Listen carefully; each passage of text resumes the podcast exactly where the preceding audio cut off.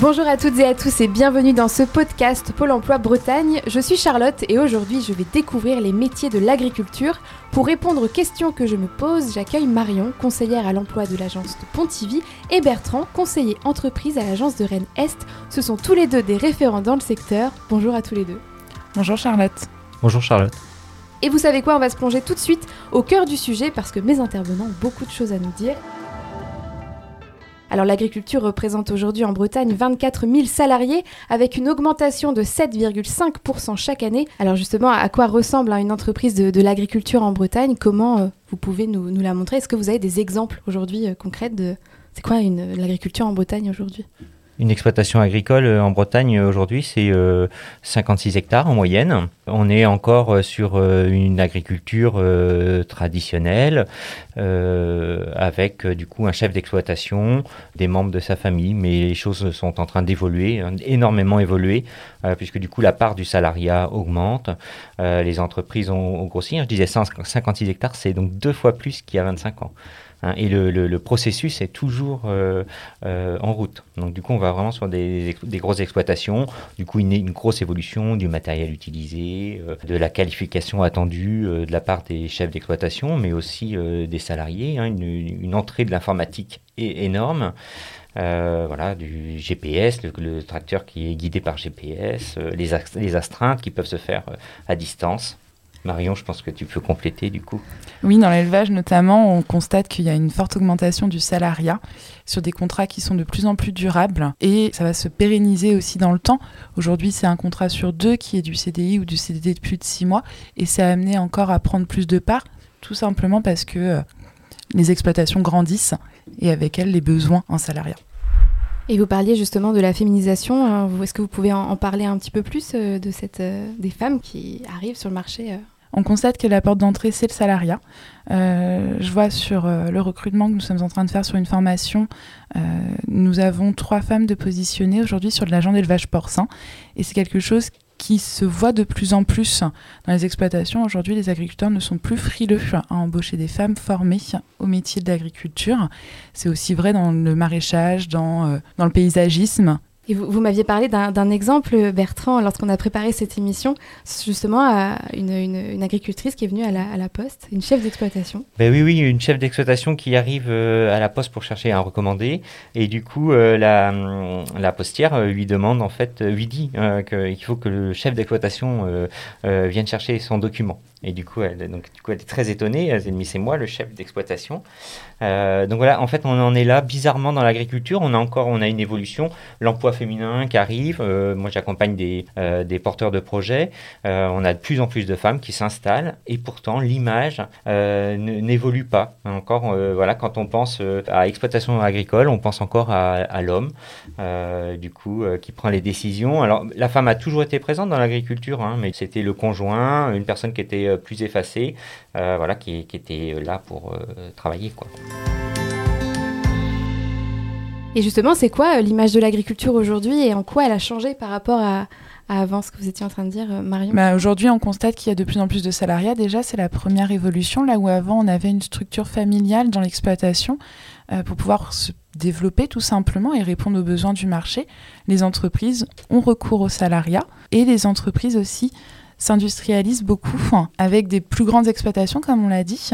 Et en parallèle de ça, on voit aussi l'explosion de nouveaux marchés, de nouveaux modes euh, d'exploitation et de nouveaux modes aussi de consommation avec des entreprises qui sont plus petites, qui vont aller vers du commerce équitable, qui vont aller vers euh, des circuits courts. Justement, c'est quoi ce qu'on pense quand on pense agriculture On pense euh, à des horaires qui ne s'arrêtent jamais, à une vie familiale mise entre parenthèses? Est-ce que c'est -ce c'est le cas encore aujourd'hui? De moins en moins. Aujourd'hui, par exemple, si on prend l'élevage porcin, ce sont des horaires qui sont plutôt fixes, qui vont commencer vers 7-8 heures du matin, qui vont se terminer entre 17h et 19h, qui vont être moins soumis aux intempéries puisque c'est en bâtiment. Pareil sur l'élevage bovin. Avec la mécanisation de la traite, aujourd'hui, il n'y a plus besoin de l'humain pour traire les vaches, c'est le robot qui le fait. Du coup, forcément, les horaires sont plus en éducation avec la vie familiale. C'est un petit peu moins vrai sur le maraîchage, sur la culture, tout simplement parce que c'est aussi lié à la récolte, où ben, quand il faut y aller, il faut y aller, il faut récolter le champ. Et alors, euh, quels sont les profils qui sont recherchés aujourd'hui? Quelles compétences il faut avoir, quel savoir-être il faut avoir pour, pour pouvoir intégrer ce milieu? En fait, on va avoir deux entrées euh, sur les métiers d'agriculture. On va avoir, euh, euh, le, on a beaucoup de saisonniers, hein. on reste quand même, on travaille sur du vivant. En tout cas, au niveau de la plante, le, gros de la saison, c'est que ça reste quand même le printemps et l'été. et donc là, en fait, on va pas forcément avoir d'exigences particulières. voilà, on n'est plus sur du savoir-être, mais comme dans beaucoup de métiers, hein, c'est-à-dire respecter les horaires, arriver à l'heure, être à l'écoute de la demande de, l'exploitant. Voilà, je pense du coup sur le bassin rennais, parce qu'on a beaucoup de producteurs de tomates. Euh, voilà, on travaille à hauteur d'homme, euh, euh, on a des horaires précis, les gestes sont précis, mais accessibles à tout le monde. Et puis après, sur une, deuxième entrée, on va être là vraiment sur des postes qualifiés.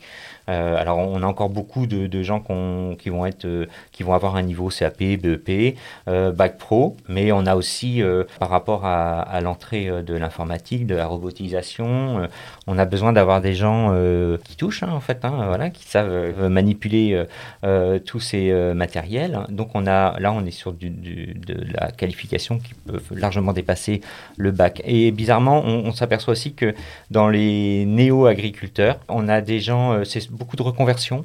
Et on a des gens extrêmement formés. On a plein d'ingénieurs euh, euh, qui reviennent vers ces métiers de la terre, euh, du personnel de, santé aussi, hein, beaucoup, hein, qui, viennent, qui changent. Donc du coup, on a un haut, niveau de qualification.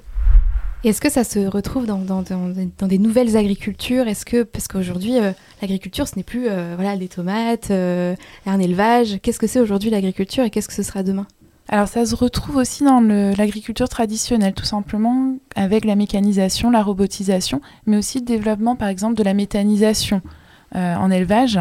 Euh, sur le bassin de Pontivy, on il y a plusieurs projets de méthanisation dans les entreprises agricoles. Et forcément, ça demande une qualification supérieure au niveau et du chef d'exploitation, mais aussi de ses salariés. Et euh, comme le disait du coup mon collègue, sur les néo-agriculteurs, on voit aussi du coup ce retour à la terre qui est très, très présent et qui est aussi lié en fait aux transformations de nos sociétés, euh, notamment euh, dans cette période post-Covid. Alors c'est décidé, je veux me lancer dans les métiers euh, agricoles, mais comment j'y accède exactement? On parle de formation, mais quelle formation faire et comment je suis sûre que ce sont vers ces métiers que je veux m'orienter? Alors on va, on va vous conseiller, avant de partir sur une formation, on va vous conseiller d'aller découvrir les métiers pour valider votre projet, il faut, il faut y aller. On va vous conseiller aussi de faire une saison. C'est important. Euh, et puis, euh, puis d'aller voir les agriculteurs. Alors, euh, Pôle emploi va vous accueillir, on va vous orienter, on va vous accompagner, mais il faut aussi aller voir les agriculteurs. Ils sont extrêmement fiers de leur métier. ils sont très heureux d'accueillir les personnes pour leur présenter leur métier. Et puis, euh, l'agriculture, c'est un réseau. Il faut absolument, il faut construire son réseau. Et on est encore, euh, malgré toutes ces évolutions, on est encore sur un, secteur qui est extrêmement solidaire, où il y a beaucoup d'entraide. Donc vraiment, il ne faut pas hésiter euh, à, se déplacer, à aller voir les, les agriculteurs, ils vous accueilleront. Je rejoins tout à fait ce qu'il a dit. Aujourd'hui, les agriculteurs ont ouvert leurs portes de leurs exploitations. Ils n'ont plus peur d'accueillir des gens.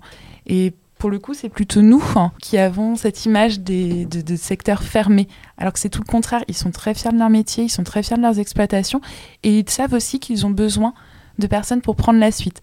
Et quand vous parliez de formation, tout va dépendre du projet.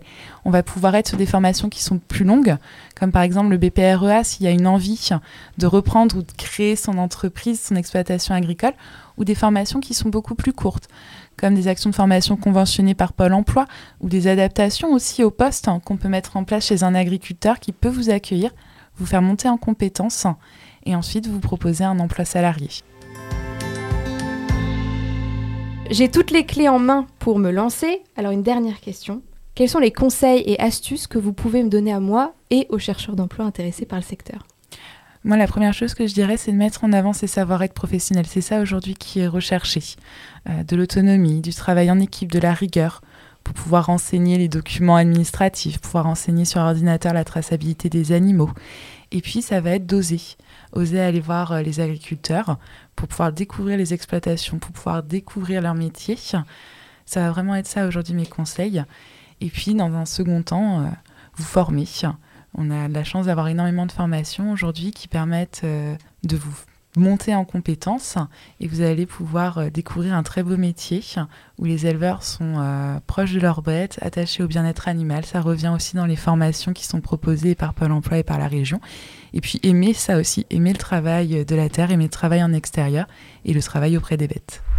Et Bertrand, comment le secteur s'adapte aux personnes en situation de handicap? Il s'adapte parce qu'on a des entreprises qui euh, sont de plus en plus importantes. Hein. Euh, donc du coup, elles tombent sur le coup de la loi hein, du recrutement de personnes en situation de handicap. Euh, du coup, ce qui les amène aussi à réfléchir sur l'aménagement des postes de travail et, l'aménagement du temps de travail. On arrive sur du temps partiel et ce qui n'existait pas dans le milieu agricole jusqu'à présent. Euh, donc voilà, elles sont en pleine réflexion. On y va petit à petit. Euh, c'est euh, alors là, on fait un vrai travail main dans la main du coup avec avec les exploitants pour réfléchir du coup à, l'arrivée de ces personnes sur les exploitations.